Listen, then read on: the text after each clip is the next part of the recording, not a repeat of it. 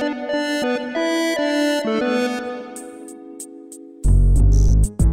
Olá, pode entrar. Wagner Waka aqui apresentando o podcast Canaltech de hoje. Vamos falar de um tema delicado aqui no podcast.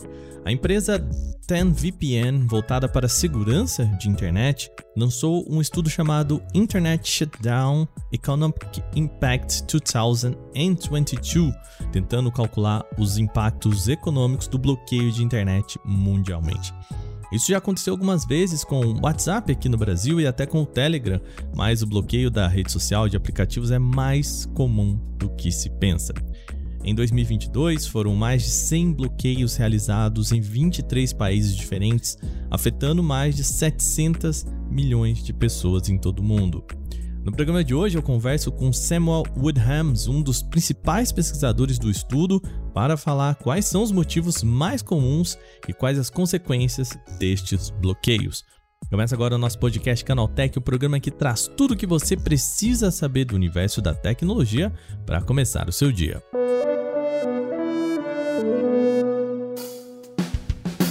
Olá, seja bem-vindo e bem-vinda ao podcast Canaltech, o programa diário que atualiza você das discussões mais relevantes do mundo da tecnologia.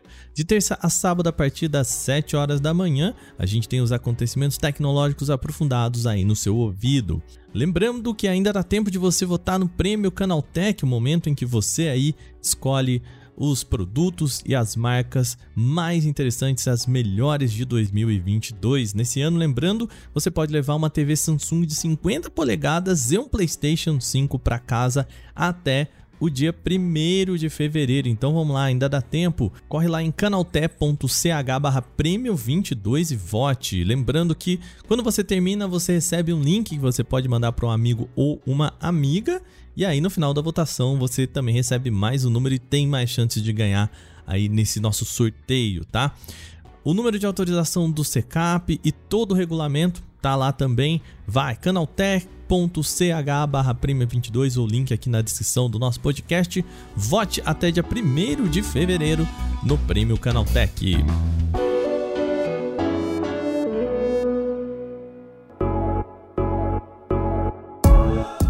Gente, o caso de bloqueio do WhatsApp já é uma lembrança distante, quase como um sonho ruim que ficou lá no passado. No final de 2015, e início de 2016, portanto, aí sete anos, houve dois casos que levantaram o debate sobre quanto o governo pode e consegue controlar um aplicativo ou rede social. No final de 2015, o WhatsApp chegou a ficar fora do ar por 13 horas aqui no Brasil. Em maio de 2016, o juiz Marcel Montalvão, da comarca de Lagarto, em Sergipe, pediu a suspensão também do WhatsApp aqui no nosso país. O motivo em ambos os casos seria um pedido de quebra de sigilo de mensagens trocadas por pessoas suspeitas de estarem ligadas a vários crimes.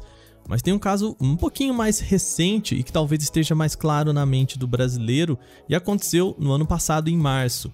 O ministro Alexandre de Moraes, do Supremo Tribunal Federal, determinou que plataformas digitais provedores de internet tomassem medidas para impedir o uso do Telegram por aqui. Segundo a decisão, o Telegram deveria ser bloqueado deixando de funcionar em todo o território nacional assim que as empresas fossem notificadas pela Anatel. Depois de conversas com o órgão, a determinação de um responsável local e uma série de promessas, o Telegram continuou funcionando por aqui. Embora esses três casos sejam raros na nossa história, bloqueios de internet são mais comuns mundialmente do que se pensa.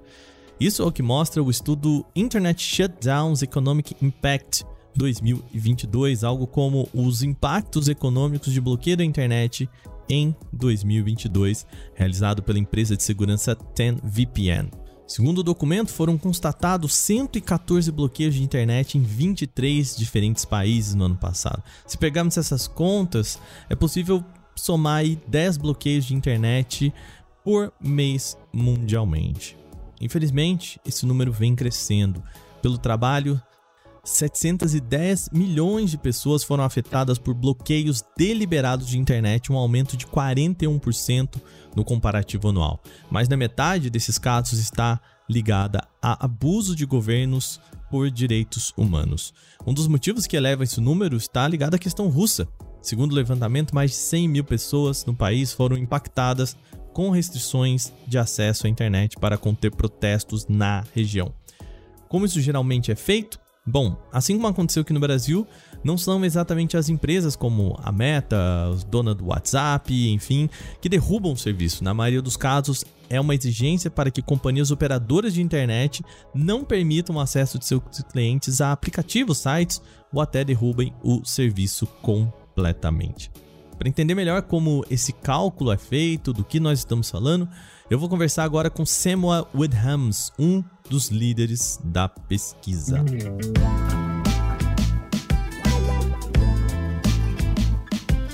What defines? Uh... Primeira coisa que eu queria saber é o que, que, caracteriza um bloqueio de internet na concepção do estudo.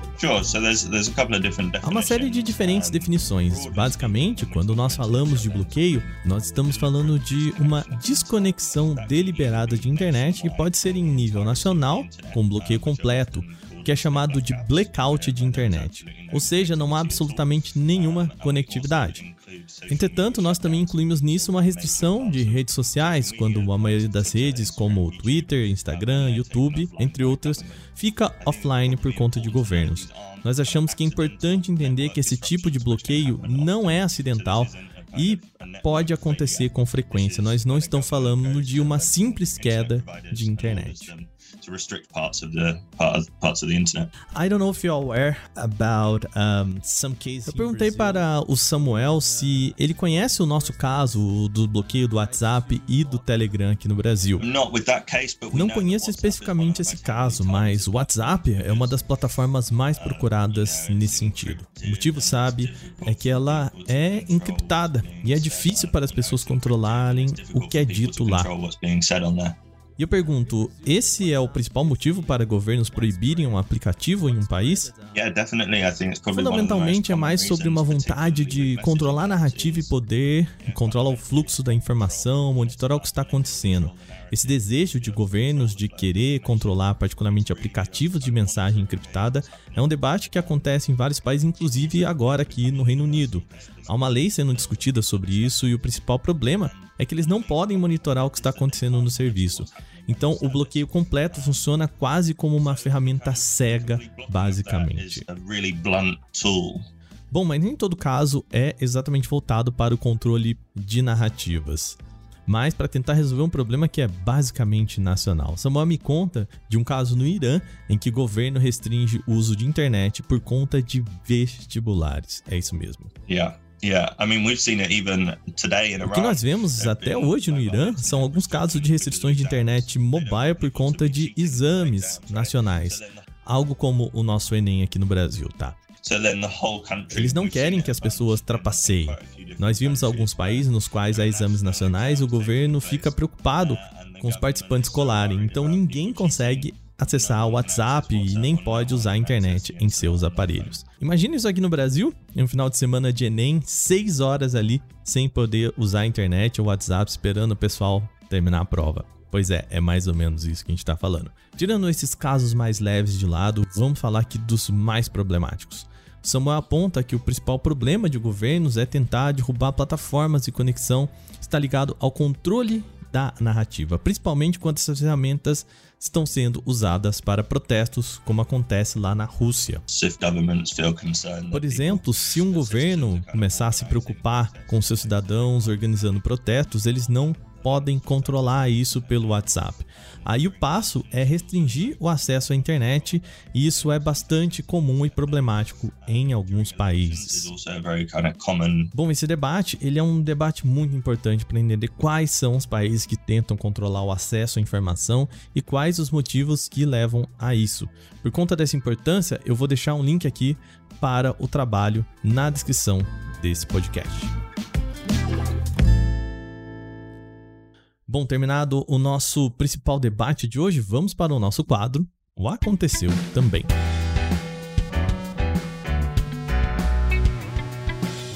O Aconteceu Também é o quadro em que a gente fala das notícias também relevantes, mas que não geram uma discussão maior. Os perfis de 34.900 usuários do PayPal foram comprometidos após um ataque cibercriminoso que contou com credenciais roubadas para garantir acesso às contas. De acordo com a empresa, o golpe aconteceu no início de dezembro e não resultou na realização de transações ou transferências fraudulentas, mas pode ter exposto alguns dados pessoais de vítimas do incidente. A boa notícia para nós aqui no Brasil é que apenas usuários dos Estados Unidos foram atingidos, segundo a empresa, e todos já estão sendo contatados sobre o caso. A exposição envolve nomes completos, endereços, telefones, datas de nascimento e documentos pessoais, com ataque sendo realizado a partir de combinações de login e senhas vazadas na internet. O PayPal não confirmou se as credenciais eram do próprio serviço ou de terceiros. Décima geração do Honda Civic vai chegar ao Brasil, disposta a desbancar o Corolla da Toyota. Estamos falando da versão híbrida do Honda Civic, batizada de Civic E 2.HEV.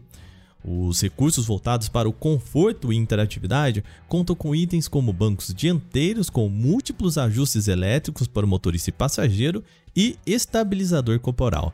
Além disso, a chave com partida remota do motor, central multimídia de 9 polegadas com Android Auto e Apple CarPlay, ar-condicionado dual zone com difusores frontais camuflados e assistente de voz.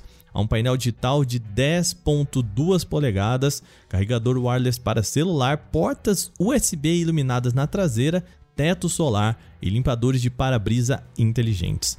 O modelo da Honda chega às lojas ao preço de R$ 244.990. A nova geração será vendida a partir do mês de janeiro em quatro cores aqui no Brasil.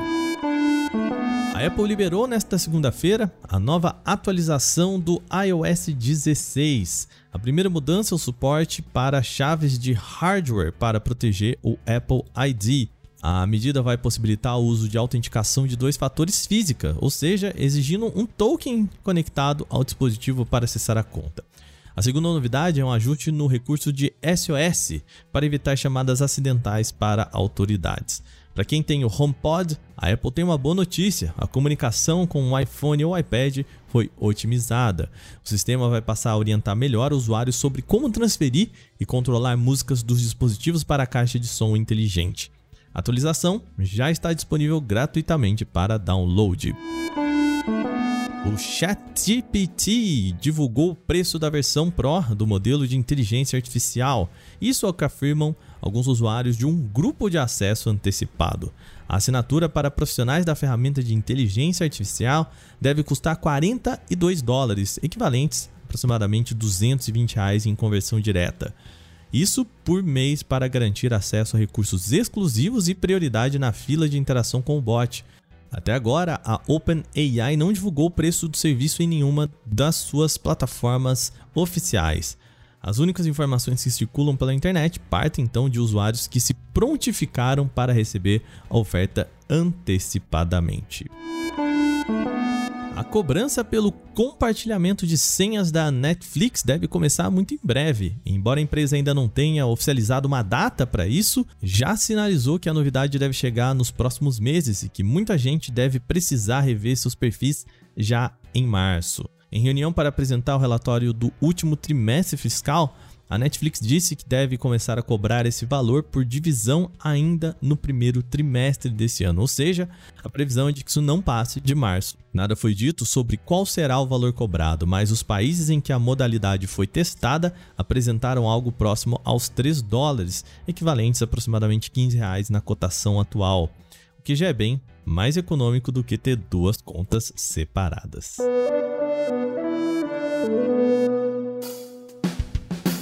Bom, e com essas notícias, o nosso podcast Canaltech de hoje vai chegando ao fim. Lembre-se de seguir a gente, deixar uma avaliação em seu agregador de podcast se você utiliza um. A gente lembra que os dias da publicação do nosso programa são de terça a sábado, sempre com episódio novo logo de manhã aí, às 7 horas para acompanhar o seu café. Esse episódio foi autorizado, apresentado e editado por mim, Wagner Waka, e contou também com reportagem de Felipe De Martini, Paulo Amaral, Alveni Lisboa, Igor Almenara e Durval Ramos. A revisão de áudio é da dupla Gabriel Rime e Mari Capetinga. A trilha sonora é uma criação de Guilherme Zomer e a capa desse programa foi feita por Danilo Berti. Eu vou ficando por aqui. Amanhã tem mais no nosso podcast Canaltech. Até lá. Tchau, tchau.